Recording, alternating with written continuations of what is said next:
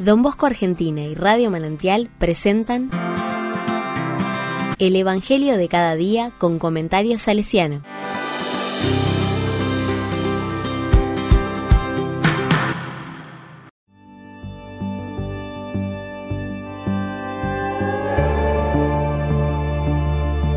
Jueves 30 de marzo de 2023.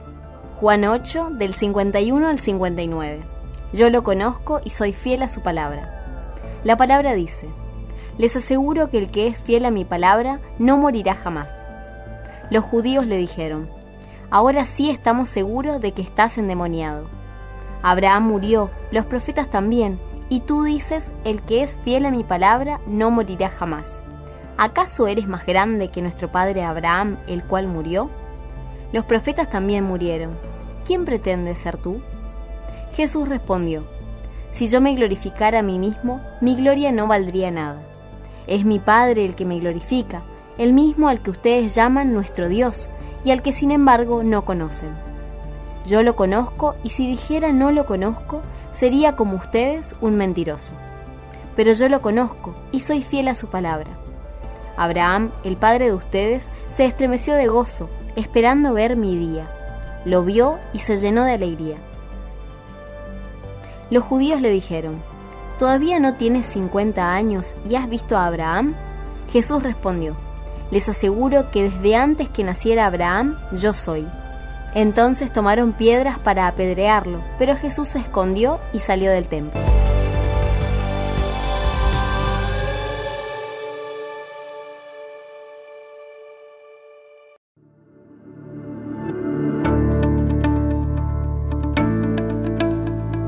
La palabra me dice, ahora sí estamos seguros de que estás endemoniado. Los oyentes de Jesús no entienden su lenguaje. Son dos niveles de lenguaje que no encuentran coincidencia.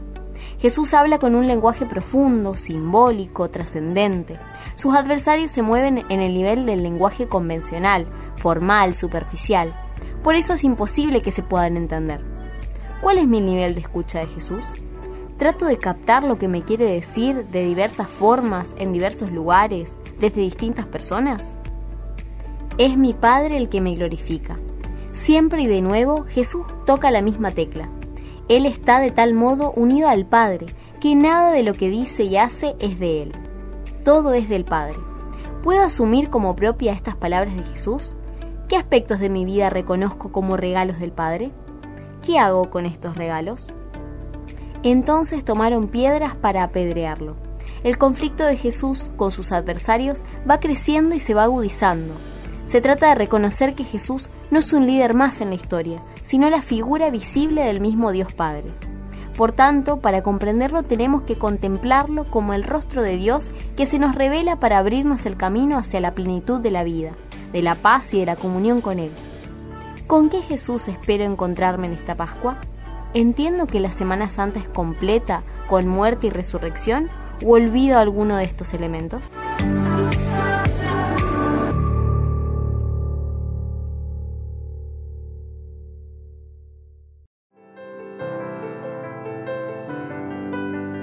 Con corazón salesiano. Muchas veces los sueños, visiones de Don Bosco, fueron tomadas por los prudentes como alucinaciones imposibles de ser concretadas. El corazón, la mente y el espíritu soñador de don Bosco le llevó a seguir adelante, animado desde la fe. Pero al fin de sus días dirá, si hubiese tenido un poco más de fe, podría haber hecho mucho más todavía.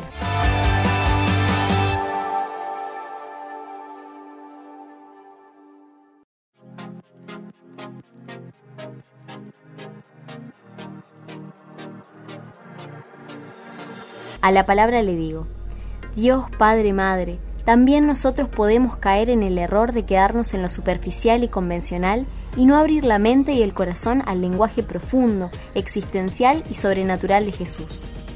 Que podamos reconocer que estamos llamados a vivir esa profunda experiencia de comunión vital contigo para mostrar tu rostro a la humanidad que entendamos que la misión evangelizadora no consiste en elaborar y pronunciar discursos acerca de vos, sino demostrar en las actitudes humanas tu acción salvífica, liberadora. Te lo pedimos a vos, que vives y das vida por los siglos de los siglos.